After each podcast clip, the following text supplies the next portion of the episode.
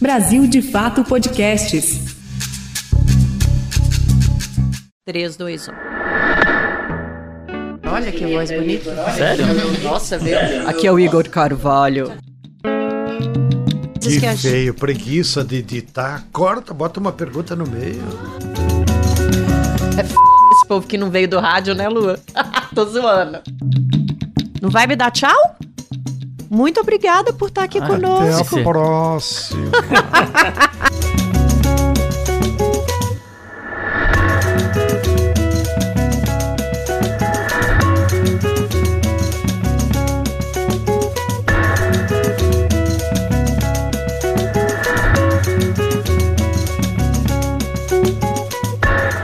Estamos no ar a partir de agora com mais uma edição do nosso podcast 3x4, podcast de política do Brasil de Fato.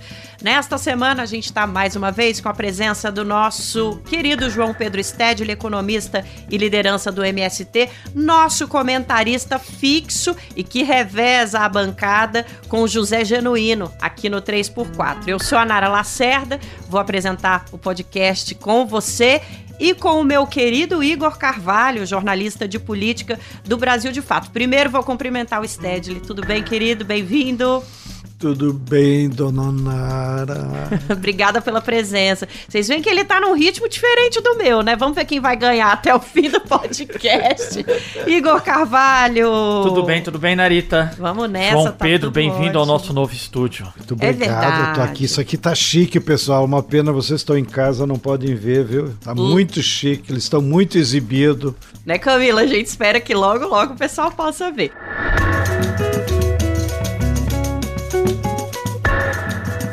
Nosso tema da semana, então. A gente vai falar nesta semana aqui no podcast, e aliás, não podia ser diferente, sobre segurança pública, que é um dos pontos de atenção do governo federal, não só desde que o presidente Lula assumiu, mas é um problema histórico, estrutural do nosso país. E a gente está tendo algumas crises em algumas regiões eh, do nosso país em relação a esse tema. É sobre isso que a gente vai falar aqui hoje, porque esse tema passou a causar mais preocupação depois de uma escalada de violência que está sendo observada na Bahia, no Rio de Janeiro, em certa medida também no estado de São Paulo.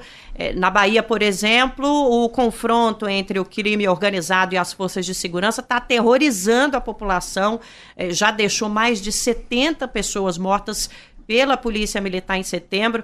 No Rio de Janeiro, o Estado está sendo palco de uma onda de violência promovida por milícias em represália à morte de um líder de um grupo criminoso.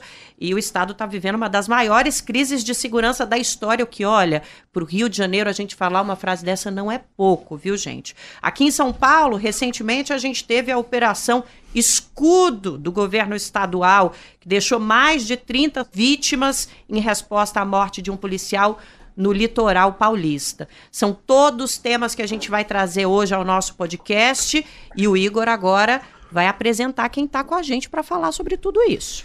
Ora, Nara, tá aqui com a gente hoje a socióloga Maria Isabel Couto, que é diretora do Instituto Fogo Cruzado. Seja muito bem-vinda, Maria Isabel, tudo bem?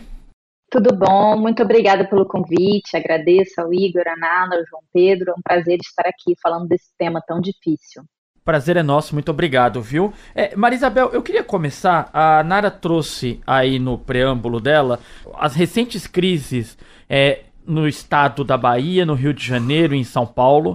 O que que, para além das vítimas que via de regra são vítimas que moram em comunidades pobres, negros, população jovem, que une essas crises? Por que, que a gente está vendo essas crises nesses três estados? São fatos isolados ou há uma crise nacional? Eu acho que o simples fato de estar tá vendo cenas muito parecidas em São Paulo, no Rio e na Bahia mostra que não são fatos isolados. O que a crise na segurança pública do Rio e da Bahia, principalmente, mas também de São Paulo, tem em comum é um modelo de segurança pública falido por trás.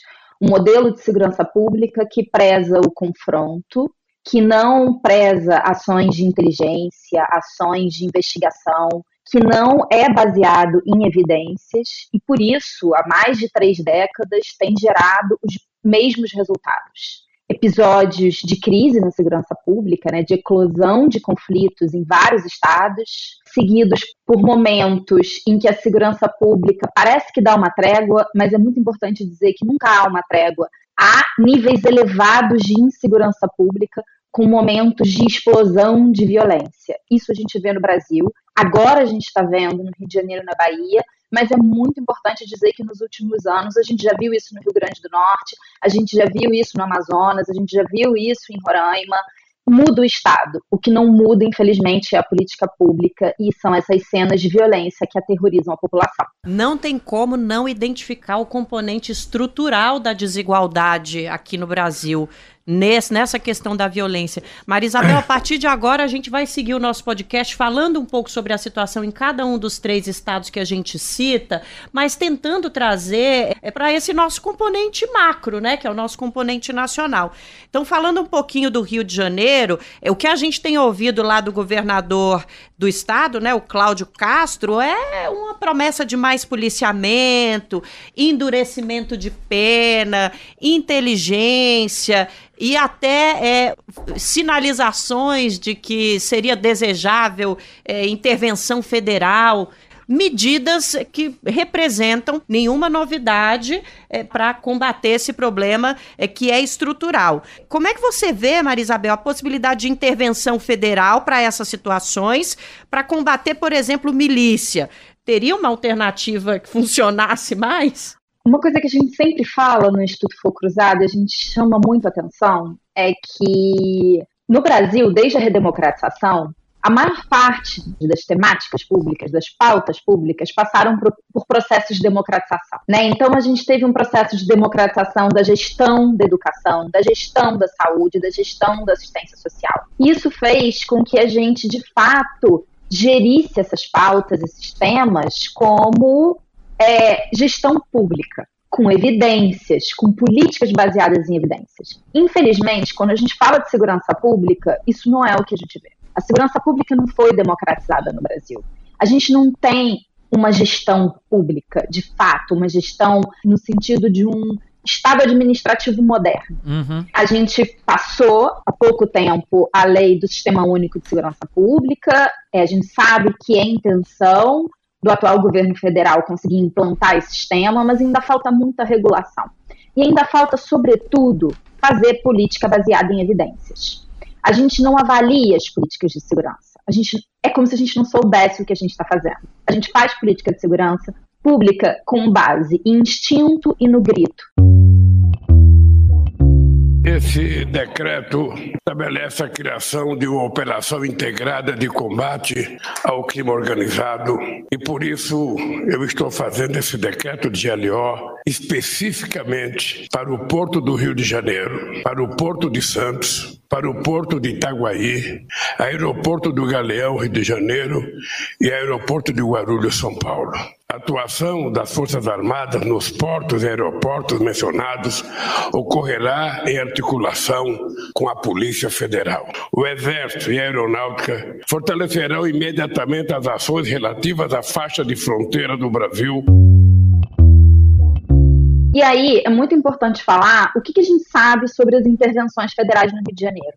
Porque é muito importante a gente dizer que essa medida de intervenção federal no Rio de Janeiro, ela não é nova. É, pelo menos desde a ECO 92, a gente vê sucessivas ações de envio de força nacional, de determinação de GLO, a gente teve a ocupação da maré já em 2014, mais de 600 milhões de reais investidos na maré para mudar o que, eu te pergunto? A gente teve uma intervenção federal no Rio de Janeiro em 2018, e aí, falando em política pública baseada em evidência, eu consigo te falar sobre as evidências do fogo cruzado. O que aconteceu em 2018 a partir da intervenção federal?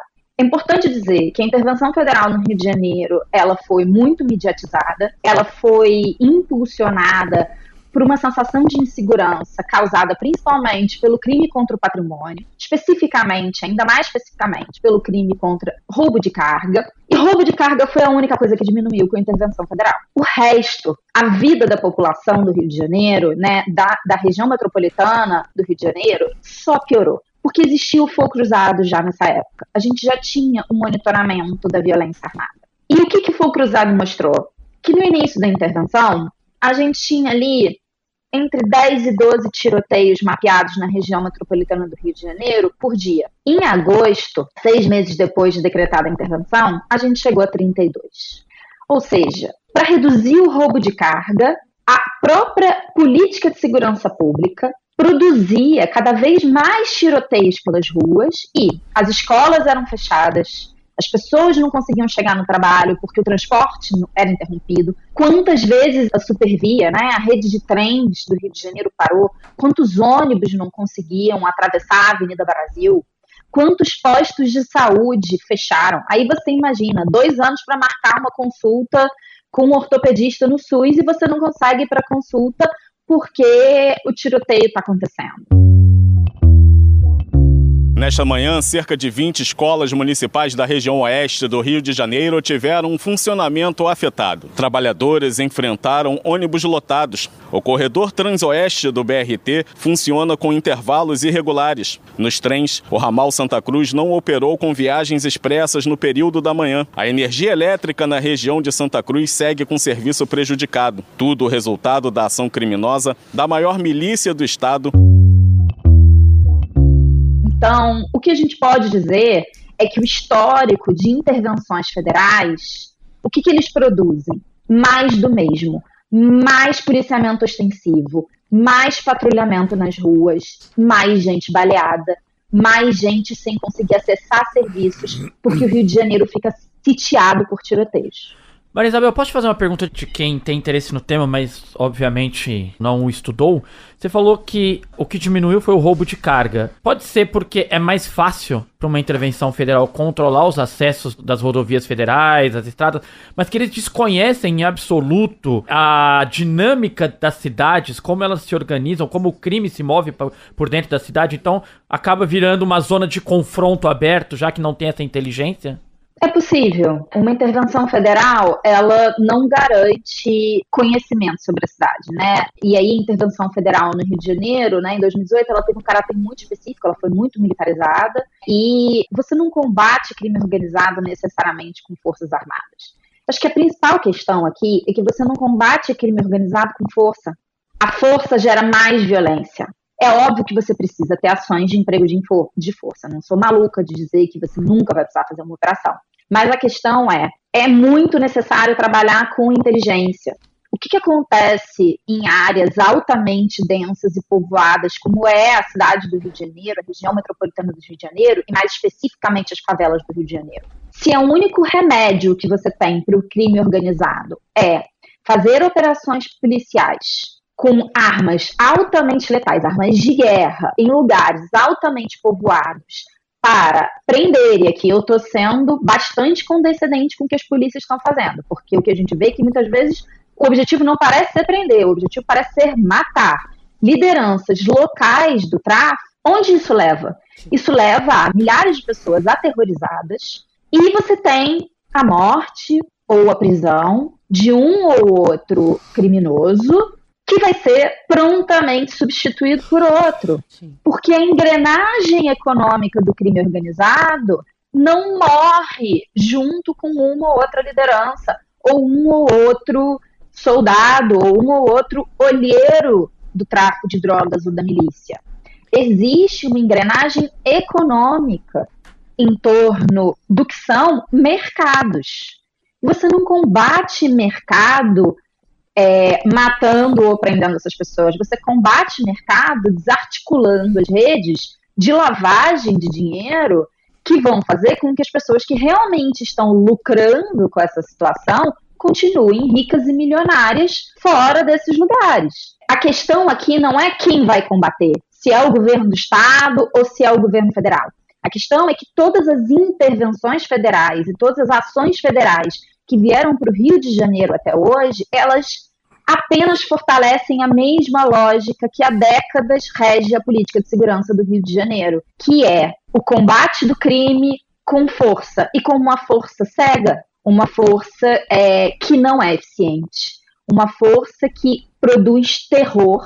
E no terror, no amedrontamento das pessoas, faz com que as pessoas peçam mais desse remédio amargo que absolutamente não produz nenhum resultado. Ô, Stedley, é, com a tua experiência no, no, no, movimento, na luta popular, no movimento social, você também é, tem essa percepção de que essas intervenções federais, militarização, etc, etc, etc, trazem mais prejuízos para o combate à causa estrutural da violência? Pela tua experiência, como é que você viu essas intervenções aí ao longo das últimas décadas? Eu vou comentar como cidadão brasileiro. Por favor. É, privilegiado que sou, porque estudei, porque acompanho os movimentos populares. Mas a Maria Isabel nos escreveu aí as mazelas de como o problema não se resolve. E eu acho que nós deveríamos analisar em duas óticas. Uma é a repressão ao crime, que, como ela disse, completamente falido e a outra é as causas estruturais que criam o ambiente propício a essa situação. E nas causas estruturais e tudo que eu tenho lido, eu queria citar três aspectos fundamentais. O primeiro, desemprego. Uma sociedade com pleno emprego diminui muito o nível de criminalidade de qualquer aspecto. O segundo é a desigualdade social.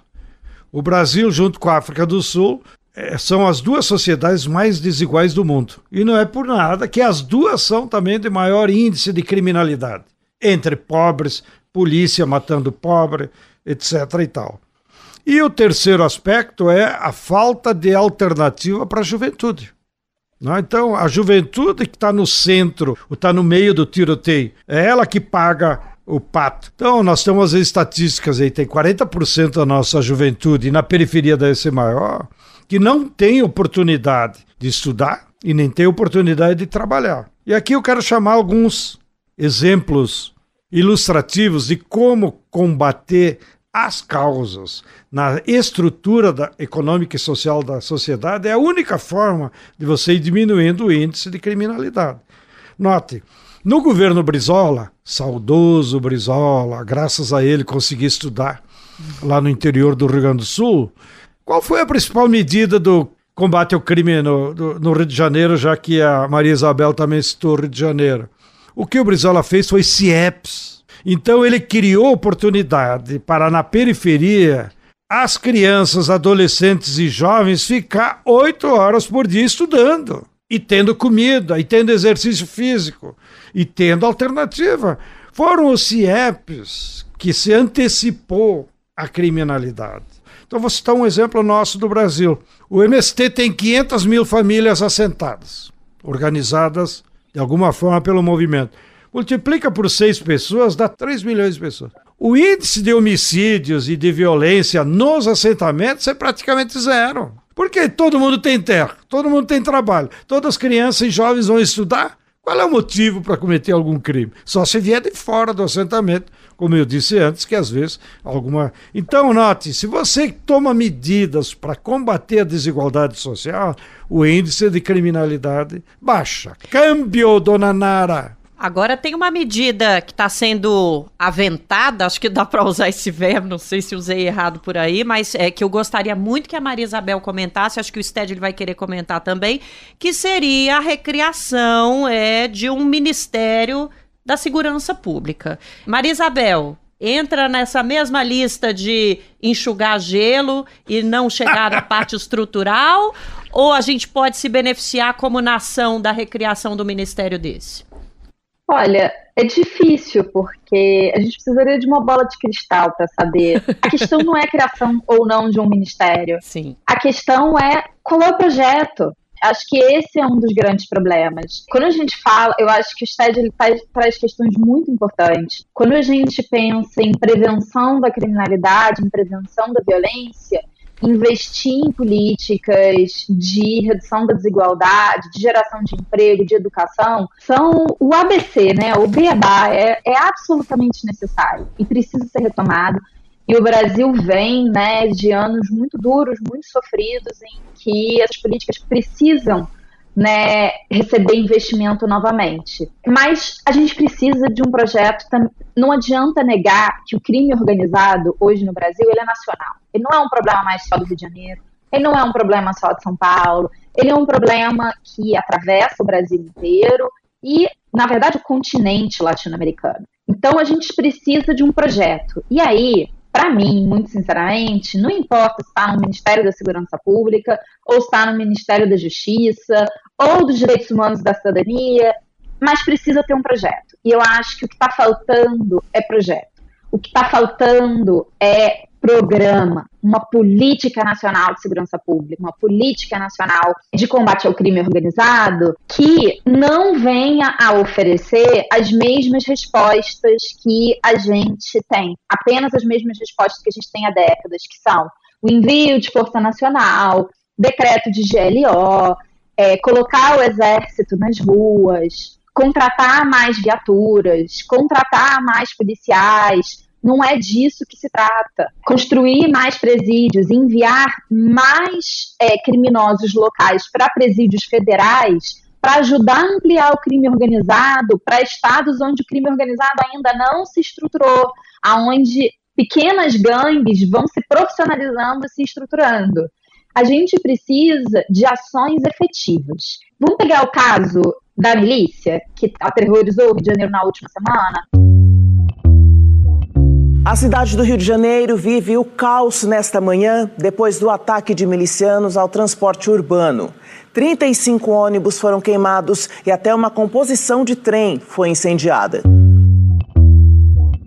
Quando a gente olha o caso da milícia, aí aqui a gente tem que trazer um, uma informação que ela seria engraçada se ela não fosse trágica. Não existe um mapa produzido pelo poder público, que seja público também, sobre a evolução das milícias e do tráfico no Rio de Janeiro. Quem produziu isso foi a Sociedade Civil Organizada, foi o Instituto Fogo Cruzado, junto com o um grupo de estudos novos legalismos da UF e o GENI. Por que, que isso aconteceu? Porque eu e o Daniel Irata, a gente queria utilizar os dados que estão sendo produzidos pela sociedade civil, que também não existiam, sobre o número de operações policiais, ações policiais que terminam em tiro no Rio de Janeiro, a gente queria avaliar. Tá bom, essas operações policiais elas estão acontecendo onde? Em área de milícia, em área de tráfico, onde é? Qual é o resultado? E aí a gente criou um mapa histórico que cobre desde 2017 até 2021 e a gente está atualizando, em breve vai lançar uma atualização. Dizem que a Polícia Civil do Rio de Janeiro possui um mapa. A gente não sabe qual é a metodologia, esse mapa, a gente não sabe se ele é histórico, esse mapa não é disponibilizado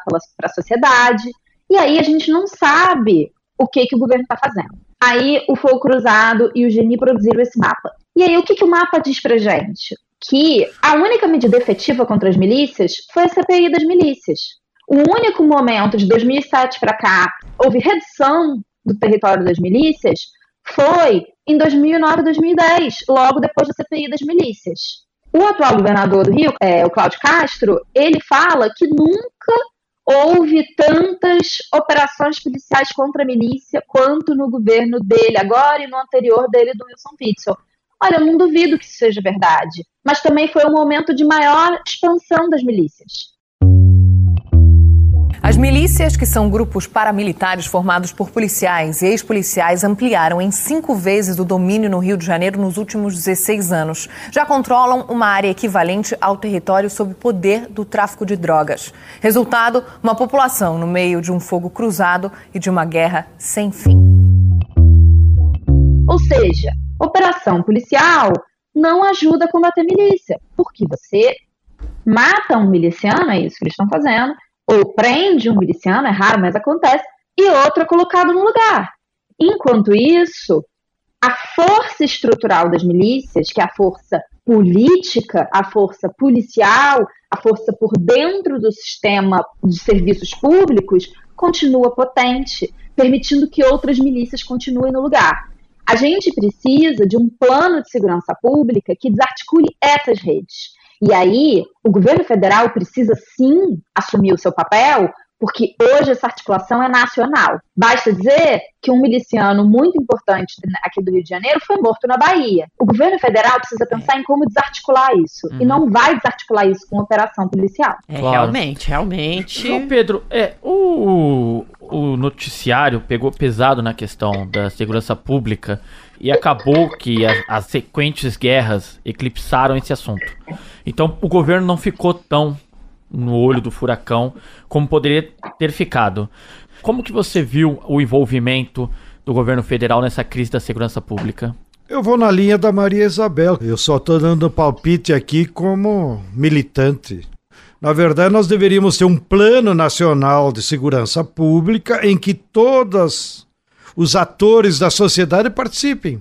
Não adianta chamar o ministro, nem o presidente. Você enxerga essa disposição do governo federal de fazer um esforço tremendo como esse? Isso vamos perguntar depois para Maria Isabel. Né?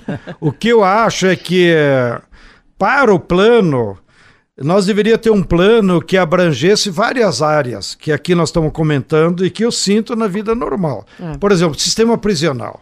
Pô, hoje está nos jornais que encontraram uma cadeia não sei aonde, que a comida é podre, eu não sei. Como é que aquele sujeito vai sair da cadeia? Vai ser pior. Ou lá ele recebe um treinamento. Ou a tortura que havia no sistema prisional do Rio Grande do Norte. Eu vou botar culpa na nossa amiga professora Fátima, que é a governadora? Não, ela é uma pessoa de esquerda, professora, humanista. É claro que ela não não apadrinha esse tipo de iniciativa, mas está lá, no estado dela, numa cadeia estadual, acontecendo isso, tortura, crimes dentro da cadeia. Então tem que mudar todo o sistema provisional, combinando com estudo e trabalho, que é a fórmula histórica. Segundo, a política das armas, que daí pode entrar o governo federal. Hoje eu bati palma, botei até no meu Twitter, cumprimentando o tá Lula. moderno. Eu tô moderno. Porque o Lula baixou um decreto ontem, aumentando o imposto sobre armas em 55%. Uhum. Claro que o ideal é proibir o comércio de ah, armas verdade. de uso individual. Mas tem que ter uma política para armas, não pode ficar assim, porque senão briga de trânsito vira homicídio. Terceiro é o treinamento dos policiais de quem atua na repressão ao crime. Não adianta dar um tiro num jovem negro, não vai resolver nenhum problema. Inclusive esse negócio de usar câmera individual, isso protege todo mundo. E o quarto aspecto que queria comentar, as drogas. Eu, a Maria Isabela, vou te fazer a pergunta, anota aí no teu caderninho para depois você responder. Qual é o percentual entre a população carcerária de meninos e meninas que se envolveram com tráfico de droga? É, vender maconha virou crime. Então o cara pega 3, 4 anos, entra na cadeia, pronto, acabou a pessoa, né? É. Nunca mais vai conseguir emprego, não vai conseguir entrar na escola. Então tem que ter uma outra política para as drogas. Seja as ilícitas, as mais perigosas, como o crack e a heroína, seja as lícitas, como a Coca-Cola e o cigarro e também devemos combater. A gente Câmbio. vai. Que bom que você trouxe alguns assuntos aí, como a questão das câmeras, do desarmamento, porque vão ser tema aqui.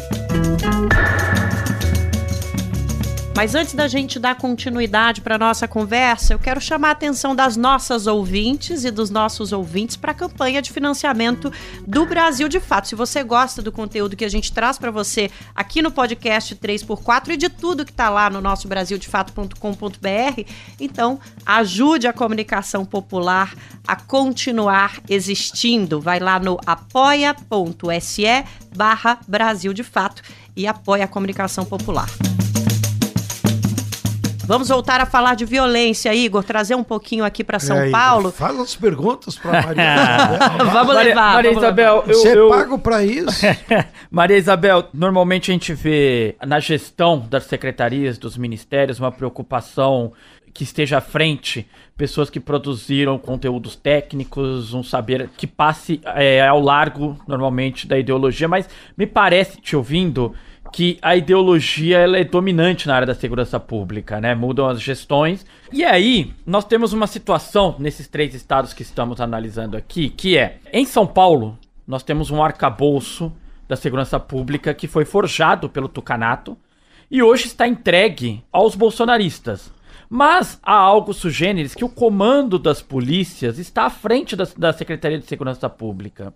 No Rio de Janeiro, o comando da Secretaria de Segurança Pública foi indicado por um parlamentar próximo dos milicianos. E na Bahia, há 16 anos, a segurança pública é comandada pelo PT. Ou seja, nós temos espectros muito diferentes muito. da vida política do país. Porém, os resultados são similares. O que, na tua opinião, explica isso? No caso do Rio de Janeiro, a gente não tem mais é, Secretaria de Segurança Pública desde o início da gestão Witzel. A Secretaria de Segurança Pública foi dissolvida e hoje é, tem papel de secretário é. o comandante da PM e o, o chefe da Polícia Civil. É, o buraco é ainda mais embaixo. Decisão do governador do Rio de Janeiro, Wilson Witzel, de extinguir a Secretaria de Segurança Pública já gera consequências no Estado. Com o fim da Corregedoria Geral Unificada, mais de 700 processos contra policiais civis, militares e bombeiros estão parados. E a questão agora é saber qual será o destino de todos esses processos.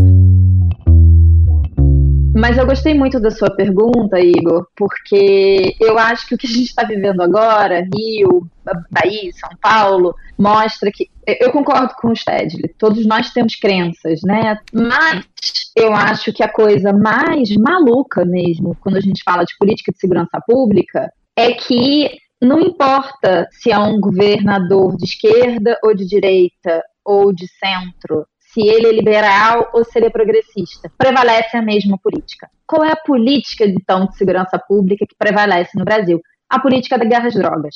A gente importou a guerra às drogas dos Estados Unidos e é isso que a gente aplica há décadas aqui no Brasil. E o que, que é, então, essa política de guerra às drogas? É o que eu venho chamando a atenção. É uma política que diz que o principal problema da segurança pública são as drogas, que é, absolutamente ignora um conjunto enorme de pesquisas internacionais que vêm sendo feitas sobre o impacto das chamadas drogas ilícitas na sociedade, criminaliza essas drogas e combate as pessoas que vendem, muitas vezes que usam essas drogas, como os principais inimigos da segurança pública no país combate com muita força. E o que a gente viu ao longo dos anos foi uma corrida armamentista. Por quê? O Estado tenta é, prender ou matar o traficante, outro é colocado no lugar, gera-se uma crise de liderança, esse grupo se reparte. E aí a gente tem uma escalada de violência, porque esse grupo passa a brigar entre si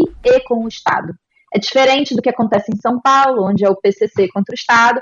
Aqui no Rio de Janeiro, e na maior parte dos estados do país, você tem mais de uma facção de tráfico de drogas. Às vezes tem milícia também, como tem no Rio de Janeiro. E no Rio de Janeiro, a gente já não tem mais só uma milícia, são múltiplas milícias que também brigam entre si, e a briga com o tráfico é um caos, como vocês podem perceber, vários atores brigando entre si e colocando a população literalmente no fogo cruzado. O interessante notar é que, quando a gente olha para a política de guerra às drogas, eu me atreveria a dizer que ela é quase como uma cortina de fumaça para que a gente não enxergue os principais problemas de segurança pública do país. Porque será que é a venda de drogas por si um dos principais problemas de segurança pública do país? E é isso mesmo que a política de segurança pública está combatendo? É, recentemente, o IPE fez um censo de todas as pessoas que foram condenadas por tráfico de drogas no país e mostrou que a grande, o perfil do preso por tráfico de drogas no Brasil é um usuário. Uma pessoa que, na condenação, não há verbos que falem vender, comercializar, repassar. Os verbos que determinam a prisão dessas pessoas é usar, portar, ou seja, são usuários. A nossa política de guerra às drogas é uma guerra contra o usuário é justamente a política que nasceu nos Estados Unidos. A gente já teve estadistas norte-americanos dizendo muito claramente por que, que surgiu a política de guerra às drogas nos Estados Unidos ali em meados da década de 60 e 70. Porque era preciso combater os Panteras Negras, combater o movimento de direitos civis liderados pelos negros nos Estados Unidos. E também combater o movimento hippie contra o Vietnã. Como não era possível tornar crime ser negro ou ser hippie nos Estados Unidos, o que, que foi adotado como estratégia? Tornar crime um tipo de comportamento, o uso de uma substância que esses grupos faziam, né? Tanto negros quanto hippies nos Estados Unidos faziam muito uso, a maconha. E aí começa a política de guerra às drogas, como uma política de criminalização de um grupo social, para perseguir esse grupo social. Aqui no Brasil a gente importa isso e governos de esquerda e de direita, liberais ou progressistas, continuam baseados na política de guerra às drogas. Em contrapartida, diversas medidas de segurança pública e políticas de segurança pública que precisam ser tomadas saem de foco. Por exemplo, o Brasil é o país que acumula o maior número de assassinatos em todo o mundo. É, morreu menos gente na guerra contra o terror do Afeganistão e do Iraque do que morreu no Brasil nos últimos 10 anos. Combater os homicídios deveria ser, basicamente, a prioridade do governo brasileiro. A prioridade da segurança pública, preservar as vidas. E como que a gente vai fazer isso se a gente sequer sabe por que, que as pessoas estão morrendo? O governo brasileiro não produz, por exemplo, um indicador nacional de resolução de homicídios. Vocês sabiam disso? Quem produz o dado sobre resolução de homicídios chama-se Instituto Sol da Paz, uma organização da sociedade civil, que na sua pesquisa mais recente mostrou que, se eu não me engano, 37% dos homicídios no Brasil são solucionados. No Rio de Janeiro, pasmem, 11% dos Nossa. homicídios são solucionados. Meu Deus do céu. Se eu não sei quem são os autores e por que, que eles cometeram os crimes, como que eu crio uma política pública de segurança para combater homicídios, que deveria ser a prioridade do Brasil, se eu não sei quem está matando e por que está matando? Uhum. A única informação que eu tenho quando eu tenho é quem está morrendo. E aí, a política de segurança pública é uma política de quê? De criminalização da própria vítima. Porque a única política possível que eu posso fazer é dizer que o problema está no comportamento da vítima. E quem são as maiores vítimas? Jovens, homens negros de periferia. E aí a política pública dá um salto. Logo, usuários de droga, logo, a política é da guerra contra as drogas. E a gente permanece nesse looping eterno de mortes que não tem ideologia por trás. Perdendo a guerra para as drogas há décadas. É, a gente tem que falar um pouquinho sobre eleições municipais aqui para a gente encerrar, mas a gente também não pode deixar de falar com você, Maria Isabel, aproveitar a tua presença aqui, sobre a questão do uso da força letal policial. Porque a gente tem dados aqui que mostram que há aumento das mortes nos três estados que a gente está tratando, e se a gente for pegar nacional, tenho certeza que vai ser semelhante. É, aqui em São Paulo tem uma polêmica muito grande em relação ao uso de câmeras, por exemplo exemplo, para tentar diminuir as mortes causadas por policiais. Esse é um problema nacional. Câmera seria a solução? A câmera por si só não é uma política. Sim. A câmera é uma ferramenta. A gente tem um fetiche da tecnologia agora. Implementei tecnologia, vou resolver o problema. Não é bem assim. A tecnologia é uma ferramenta. O que está por trás da ferramenta?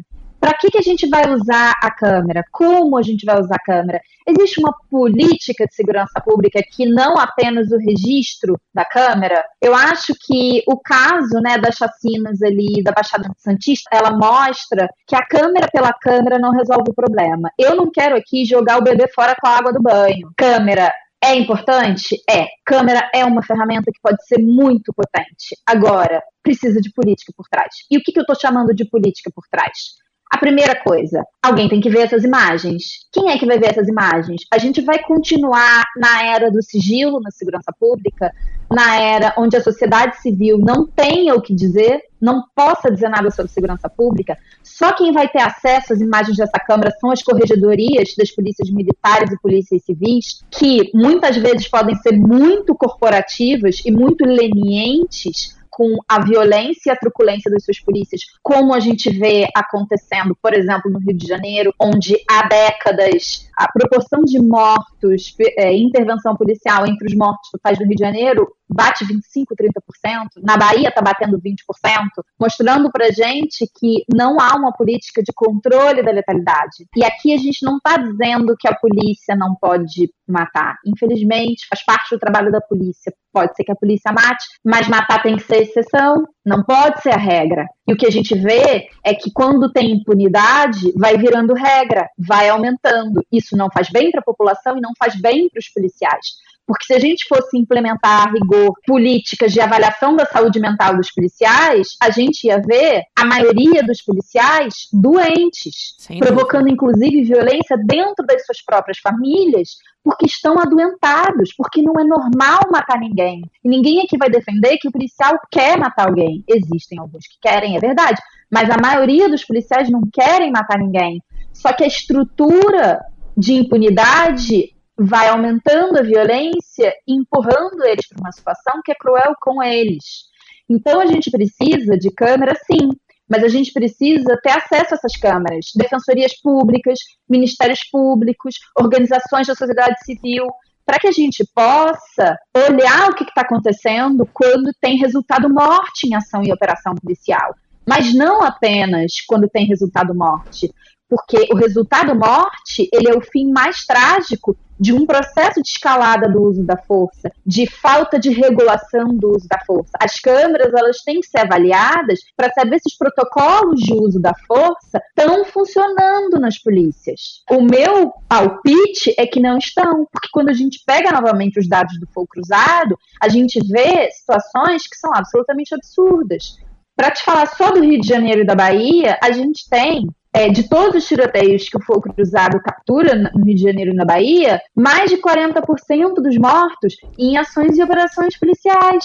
O que, que isso está dizendo para gente? Está dizendo que a força está desmedida, que as ações policiais elas se tornaram um motor da violência. Protocolos têm que ser revistos. As câmeras podem ajudar, mas se elas forem parte de um processo maior em que haja escrutínio da sociedade civil e que haja uma verdadeira força-tarefa para rever os protocolos de atuação das polícias, acabando de vez com essa guerra às drogas. João Pedro, o estado de São Paulo, governado por Tarcísio de Freitas, teve um aumento nesse terceiro trimestre de 86% nas mortes cometidas por policiais militares em relação ao mesmo período do ano passado. Mas na capital paulista, é, onde há uma uma aliança já para o ano que vem entre Ricardo Nunes e Tarcísio de Freitas, esse aumento foi de 117%. E é bom lembrar, quem está nos escutando, que há um crime a céu aberto cometido há pelo menos quase duas décadas aqui em São Paulo, que é ali a região da Cracolândia, onde há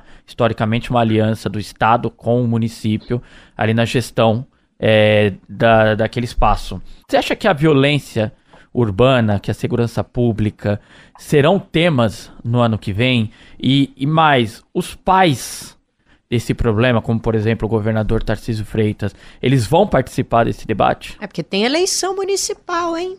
Ah, eu acho que as eleições municipais do ano que vem, não só em São Paulo, mas em todo o Brasil, elas vão ser uma, uma eleição atípica.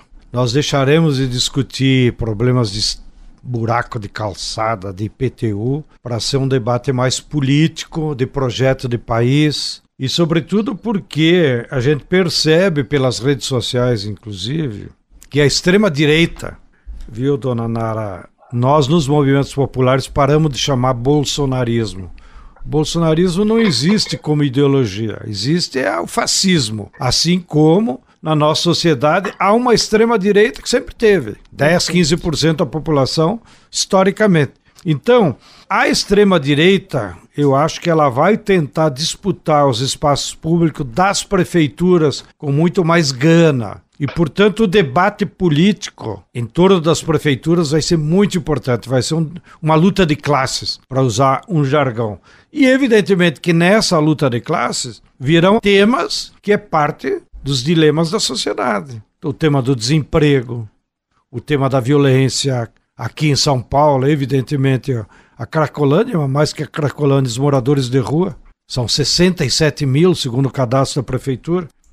Então, eu acho que vai ser um bom momento para haver um debate na sociedade, para que as pessoas se conscientizem. Nós não vamos estar escolhendo o prefeito, nós vamos estar escolhendo projetos de política pública a partir das prefeituras. Ô Maria Isabel, para as nossas considerações finais, essas eleições municipais do ano que vem são uma oportunidade da gente mudar esse debate e mudar essas ações?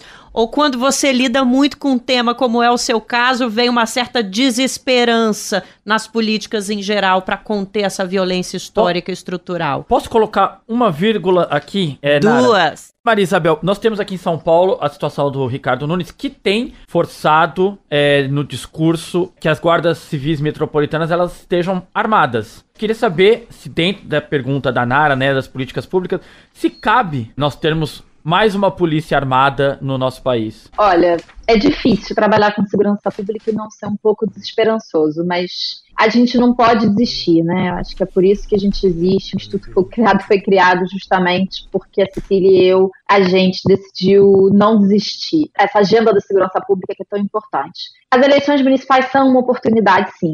Elas têm um risco, elas têm uma oportunidade. O risco tem a ver com o que o Igor está chamando a atenção Né? Eu, eu passei quase o programa todo falando da importância do governo federal, né? que o governo federal tem que fazer alguma coisa. Mas, na verdade, a gente precisa de um, recriar um pacto federativo de segurança pública. Porque cada ente federativo tem o seu papel. E as prefeituras são, sim, essenciais para pensar em virar esse jogo. Agora, se a resposta dos governos municipais é armar a guarda municipal, a gente volta para o mais do mesmo. Na verdade, é pior do que mais do mesmo. É colocar gasolina na fogueira. É mais um policial estressado e armado na ponta para fazer vítimas colaterais mas isso não significa que os prefeitos não tenham o seu papel. Quando a gente fala de política de prevenção social da violência, o papel é todo dos prefeitos, quase todo dos prefeitos. Os prefeitos eles tendem a jogar para frente, falar esse problema é segurança pública do governador, ou então jogar para a galera e falar que vai armar a guarda municipal. Ambos os caminhos, na minha opinião, é, e na opinião da maior parte dos especialistas, são errados. O caminho é assumir que existe um problema e que existem inúmeras políticas de redução de danos, de violência armada, que as prefeituras podem atuar. O que eu gostaria de ver nas próximas eleições são os políticos assumindo que existem políticas de educação, de assistência social, de saúde, de transporte, de emprego, de habitação e de controle de serviços que podem trazer impactos positivos é, para desarticular as redes do crime organizado. E aí, por fim, queria dizer: não existe política pública sem evidência. O ente federativo que está mais perto do contato com a população, que é mais capaz de produzir dados e informações, são justamente as prefeituras. Então, eu gostaria de ver os prefeitos, por exemplo, dizerem que eles vão criar centros de inteligência e informação dentro das suas prefeituras. E que se os estados não estão fazendo a sua parte, e se os ministérios públicos, os tribunais de justiça não estão fazendo a sua parte de transformar em dados a experiência de insegurança pública, eles podem fazer porque os assistentes sociais, por exemplo, podem gerar muitas informações sobre as vítimas de violência que ajudariam a gente a pensar justamente nas políticas para proteger essas vítimas. É isso, problemas estruturais e complexos exigem soluções estruturais e complexas e mais arma na rua é simplório demais, é medíocre demais para a gente solucionar essa questão toda. Bom, a gente vai passar agora, vamos encerrar o nosso debate aqui no 3x4 para falar um pouquinho sobre cultura. Tá na hora das nossas dicas culturais. Vamos começar pela nossa convidada. Maria Isabel, o que, que você trouxe para gente hoje para dar de dica para as pessoas que estão nos ouvindo? Olha, para continuar no tema podcast, eu trouxe dois podcasts que a gente ajudou, a equipe do Fogo Cruzado ajudou a trabalhar e ficaram muito legais. O primeiro é o da Rádio Escafandro, que tratou sobre expansão do armamento civil, política do governo Bolsonaro e trata sobre os efeitos que a gente ainda vai sentir durante muito tempo. São dois episódios com o nome Bang Bang Brasileira. Se eu não me engano, são os episódios 84 e 85. Ficou muito legal, vale muito a pena ouvir. E agora, recentemente, é, no dia 26 de outubro, saiu um episódio da Rádio Novelo Apresenta. Ele foi conduzido pela Tailane Muniz, jornalista e coordenadora do Fogo Cruzado na Bahia.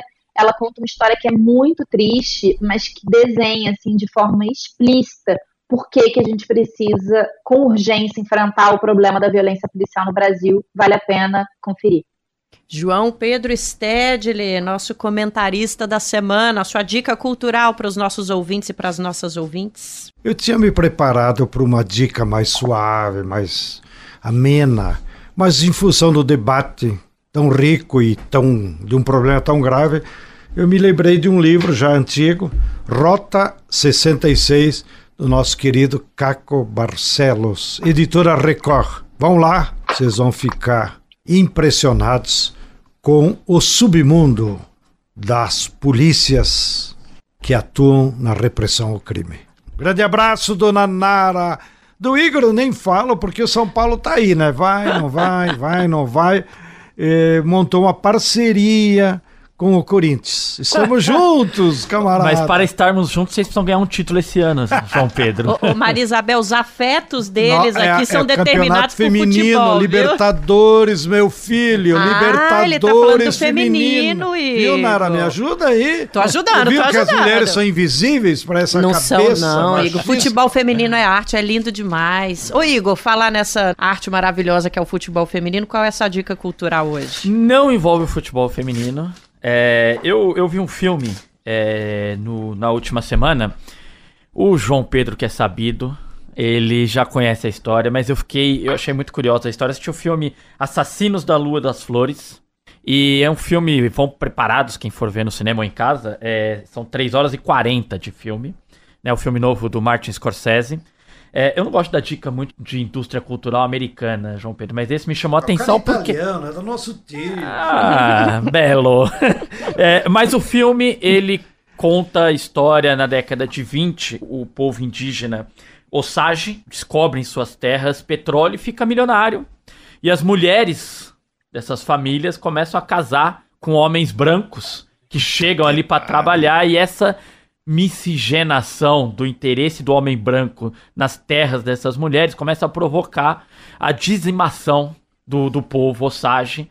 E o filme fala um pouco sobre o genocídio Osage ali na década de 20. É um filme bom, mas me chamou muito a atenção esse aspecto, a abordagem sobre o genocídio desse povo indígena ali no filme. É ficção com base em fatos reais. É isso, as histórias ali, as, as camadas dos personagens, elas são ficcionadas, mas a história toda, como se deu é, o genocídio desse povo, a descoberta do petróleo e tal, ela é toda baseada em fatos reais. É, eu vou falar de violência também na minha dica, mas não exatamente a violência que a gente está tratando aqui hoje. A minha recomendação é um filme que está na maior parte dos canais de streaming, HBO, dá para alugar no YouTube, que chama Retorno a Seul.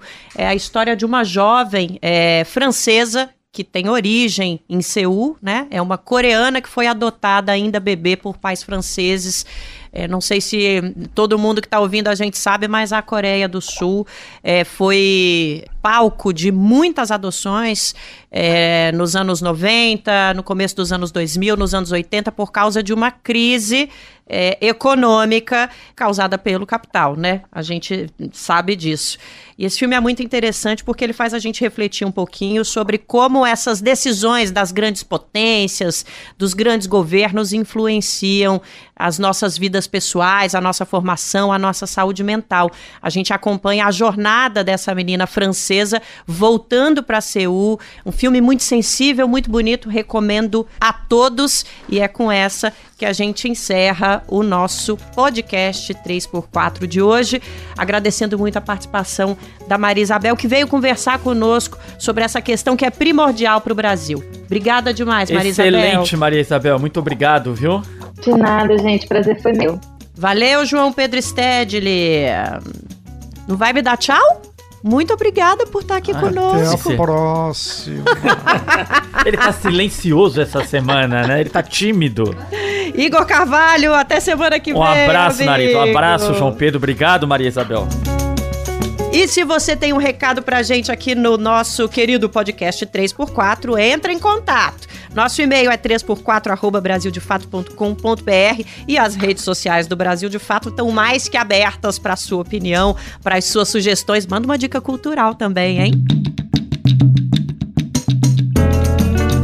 3x4 é apresentado por mim, Nara Lacerda, e pelo Igor Carvalho. Nós somos jornalistas no Brasil de Fato. Nossos comentaristas são João Pedro Stedley e o José Genuíno. Esse programa está usando áudios da CNN, da TV Cultura e da Band. A direção é de Camila Salmásio, na produção Letícia Holanda, no roteiro também Letícia Holanda, trilha sonora original de Alejandra Luciani, edição e sonorização de Emerson Ramos e Lua Gatinone. Nosso cinegrafista é o Vitor Shimomura e a identidade visual é de Micael Gonçalves. No Brasil de Fato, a coordenação de rádio e TV é da Monize Ravena e a direção de jornalismo é da Nina Fidelis. Minha querida produtora, não me bata, mas antes de encerrar eu tenho que mandar um beijo pra Karen, que tá lá em Buenos Aires ouvindo 3x4. Um beijão, um abraço pra vocês que ficaram conosco até agora e até semana que vem.